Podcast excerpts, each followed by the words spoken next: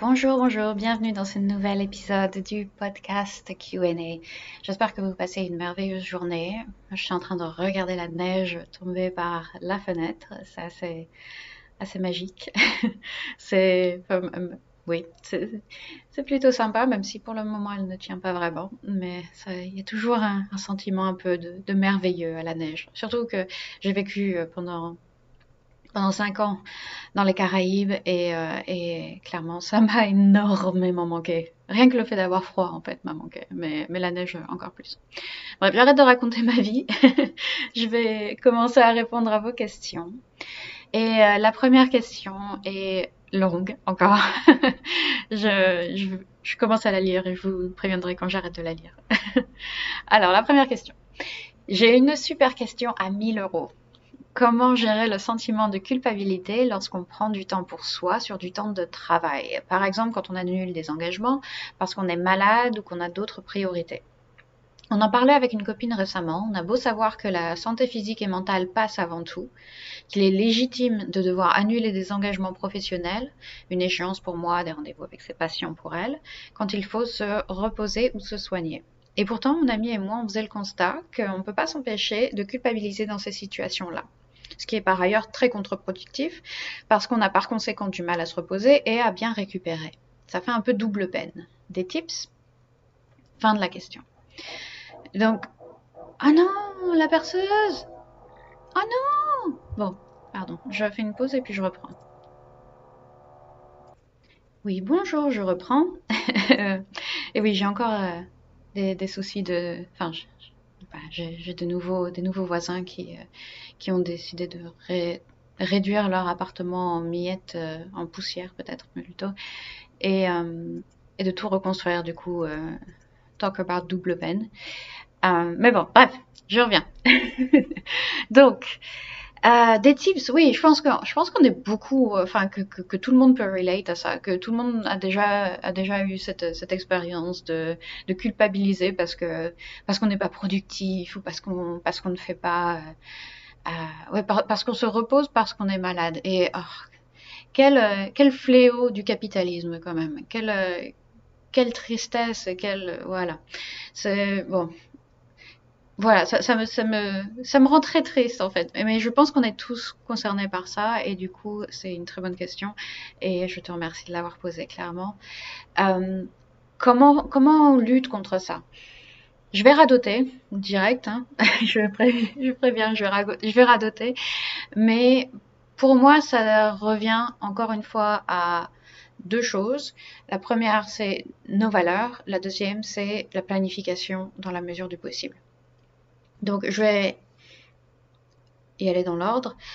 Euh, au niveau des valeurs, je pense que déjà, si on a identifié nos valeurs et qu'on connaît leur ordre d'importance, alors on sait si on place la santé au-dessus du travail, par exemple. Et euh, avoir vraiment bien conscience de ces valeurs, de, de leurs priorités, de, de, de, ouais, de, l'importance qu'on qu'on place sur différents aspects de notre vie, c'est hyper important pour pouvoir prendre ces décisions avec euh, déjà un peu plus d'aisance. Donc déjà décider de, euh, dans un premier temps, déjà de décider, bon, je suis malade, euh, je, fais passer en priorité ma santé par rapport à mon travail. Euh, je sais que pour toi c'est déjà le cas, pour ton ami aussi, puisque tu, le disais, mais je pense que enfin voilà, en général, c'est vraiment bien d'avoir cette conscience. Ensuite, dans un second temps, on a la planification. Donc, je vais commencer avec l'optique où on n'est pas malade. Hein. c'est juste une semaine normale. Mais si on a pris un moment, par exemple le dimanche, pour planifier notre semaine, euh, non seulement les tâches importantes, les rendez-vous, les, choses comme ça qui, euh, oui, qu'on doit faire, qui sont productives disons, euh, mais aussi les temps de repos. Euh, suffisamment de buffer aussi pour les imprévus, donc ne, pas surcharger son planning ou pire encore, ne pas, euh, enfin y aller à l'aveugle quoi. Ne, rien prévoir et, juste se dire oui bon euh, je sais j'ai ça en tête que je dois faire ça et ça et ça cette semaine mais euh, c'est pas prévu c'est pas j'ai pas décidé quelle tâche sera faite quel jour voilà j'y vais à la one again euh, si on n'a pas fait ça du coup et qu'on a pris un moment pour planifier sa semaine et savoir ok lundi j'ai ça à faire mardi j'ai ça à faire mercredi j'ai trois rendez-vous avec chaque jour une seule grande tâche. Euh, et, et donc ces temps de repos qui sont déjà qui, sont mis dans, notre planning comme, surtout si on est self-employed, euh, enfin indépendant, freelance, euh, au fait, mais qui sont, qui sont vraiment dans notre planning comme le reste, comme des, comme des rendez-vous, comme quelque chose de super important, parce que c'est super important. avoir ces temps de repos, avoir sa morning routine par exemple, ou bien ou bien juste voilà des, une heure où on, décide euh, bah, le mercredi de 14 à 15 je ne fais rien par exemple. Si on est freelance hein, parce que évidemment si on a un, si on a un boulot euh, d'employé c'est plus compliqué de faire ce genre de choses mais on peut simplement les placer à, d'autres moments. Mais bref d'avoir un planning qui est euh,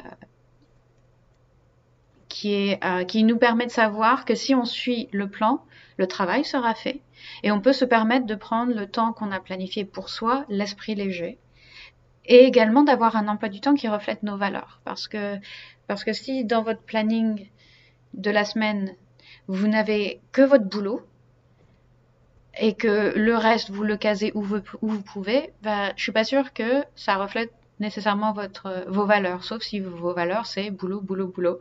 Si dans votre planning, euh, si dans vos valeurs vous avez la créativité, vous avez la famille, vous avez euh, la santé, bah dans votre planning il faut avoir, euh, je pense en tout cas pour moi, pour pouvoir vivre une vie plus intentionnelle en tout cas, euh, il faut avoir ces temps de, ok, euh, le lundi soir, euh, j'ai euh, cette activité de créativité. Le mercredi soir, ou le mercredi après-midi, je bloque du temps à passer avec mes enfants. Voilà, je, quand je regarde mon planning, je veux qu'il reflète mes valeurs, qu'il, qu'il reflète ce qui est important pour moi et pas seulement ce que je dois faire pour être un individu productif dans la société. Voilà. Donc, il y a déjà ça. Maintenant, si on tombe malade, si on tombe malade, je pense que là, il y a un élément d'acceptation et de lâcher prise qui doit entrer en compte. Un peu euh, le Ishvara Pranidhana dont, dont je, vais parler euh, mardi dans, dans l'épisode sur la philosophie du yoga. Euh, le fait que bah, on n'a pas le contrôle sur tout et que, et que tomber malade, c'est quelque chose de normalement exceptionnel, surtout si on fait du yoga et qu'on a une bonne routine self-care. Et on peut revenir à ses valeurs à ce moment-là et se dire, bon, la santé passe en priorité si on veut aussi respecter cette autre valeur euh, qui dans votre cas semble être celle de l'amour du travail bien fait, de respecter ses engagements, etc., euh, il va être fondamental de se permettre de se reposer et de, et de guérir pour pouvoir ensuite reprendre notre, notre routine plus normale et euh, retrouver donc rattraper euh, les rendez-vous ou bien euh, essayer de, de, respecter une deadline ou de, ou de, la, la, repousser légèrement, mais bref. Être à nouveau en état de pouvoir, de pouvoir euh, respecter ses autres valeurs et ses autres engagements. Mais, mais voilà, la maladie, je, vous apprends rien. C'est quelque chose qui, arrive et qui nous tombe dessus euh, et, il faut faire avec il faut, lâcher prise, se dire bon bah aujourd'hui, euh, je aujourd'hui je serai pas capable de faire grand chose.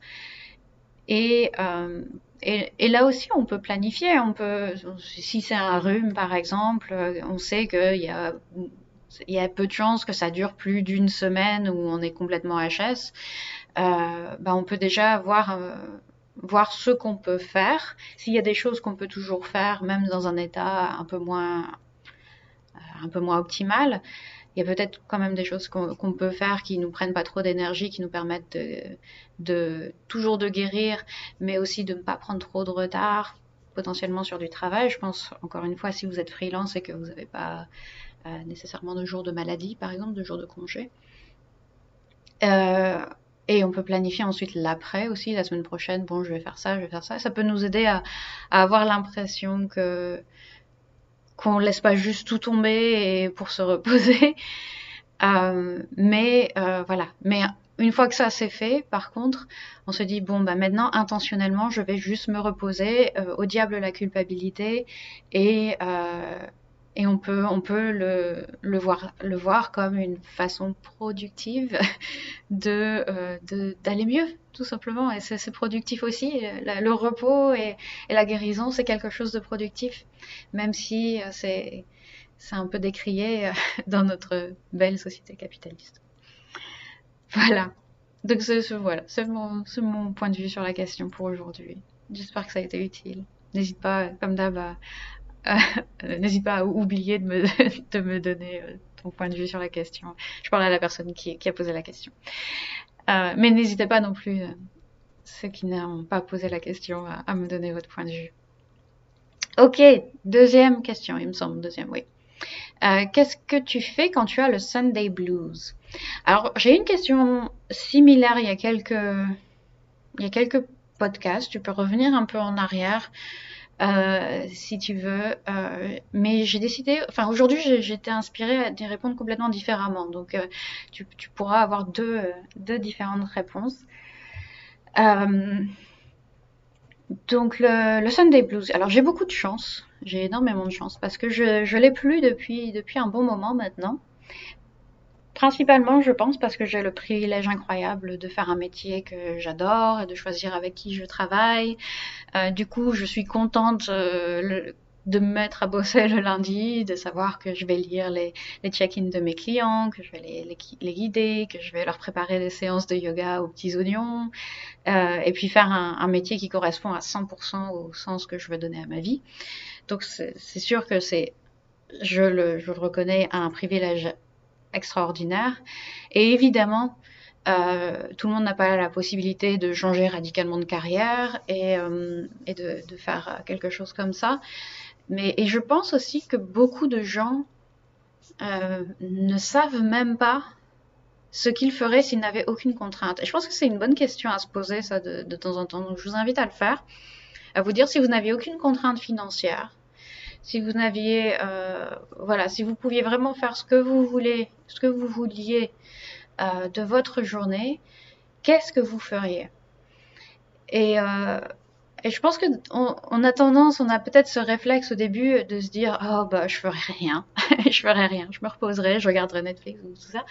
Mais je pense que très rapidement on déprimerait en fait si on faisait rien et on aurait besoin de faire quelque chose justement qui nous donne du sens, qui donne du sens à notre vie. Et, euh, et voilà. Et, c'est important de savoir ce que c'est. Je trouve que c'est vraiment quelque chose d'important à savoir sur soi-même. Euh, j'avais vu d'ailleurs que on a tous, on reste, on a tous un, niveau de, bonheur euh, assez, assez stable, même si il nous arrive quelque chose, genre une maladie, un deuil, quelque chose comme ça, une séparation, on va avoir le niveau de bonheur qui va baisser un peu pendant maximum six mois, et puis après il remonte et il revient à, ce niveau assez stable de 7, 8 sur 10. mais il y a un événement qui arrive dans la vie qui fait baisser le sentiment de bonheur durablement, c'est la retraite. Parce que euh, bah parce qu'on n'a plus de sens à sa vie en fait. Une fois qu'on est qu'on est à la retraite, on se dit bon bah voilà j'ai fini de je, je travaille plus, j'ai plus de j'ai plus de raison de me lever le matin, j'ai plus rien qui me force à me lever le matin.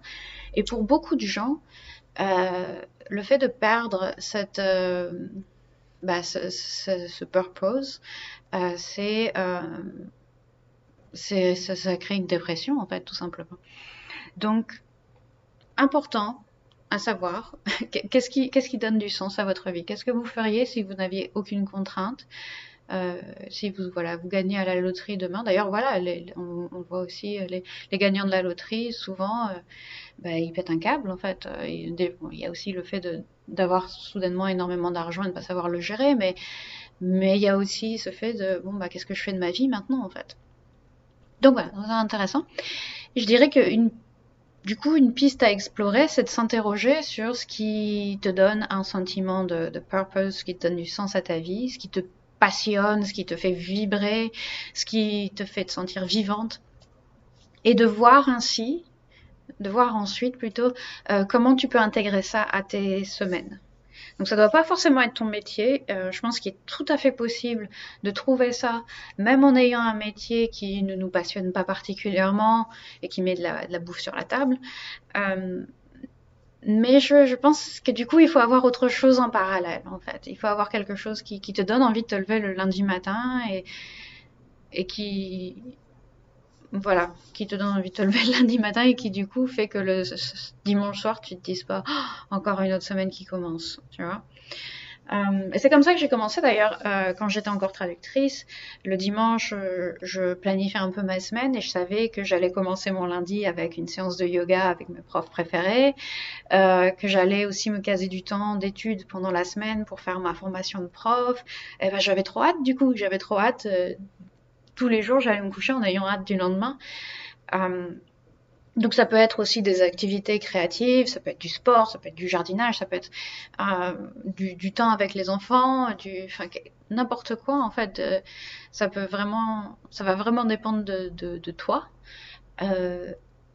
mais et je reviens du coup encore à la première question, le, le fait de remplir sa semaine intentionnellement et de pas simplement avoir la perspective métro boulot dodo. Euh, pour moi, c'est super important. Et c'est ce qui c'est ce qui donne un sens à la vie et ce qui empêche du coup d'avoir euh, ce Sunday blues. Ouais, je vais rester là-dessus pour aujourd'hui. Donc c'est une réponse complètement différente de celle que j'avais donnée avant. J'espère que ça se complète bien du coup. Donc n'hésitez pas à aller voir euh, celle d'avant. Euh, et, n'hésitez pas si vous avez envie que je vous aide, que je vous soutienne dans votre démarche self-care, que je vous aide à gagner en mobilité, en zen, en bonnes habitudes, en routine, euh, allez voir yogawithclem.com slash fr. C'est le lien, bien sûr, dans les notes de l'émission. N'hésitez pas à m'envoyer vos questions également. Je suis toujours ravie d'y répondre, toujours, toujours. Et je vous souhaite une excellente journée. À très bientôt.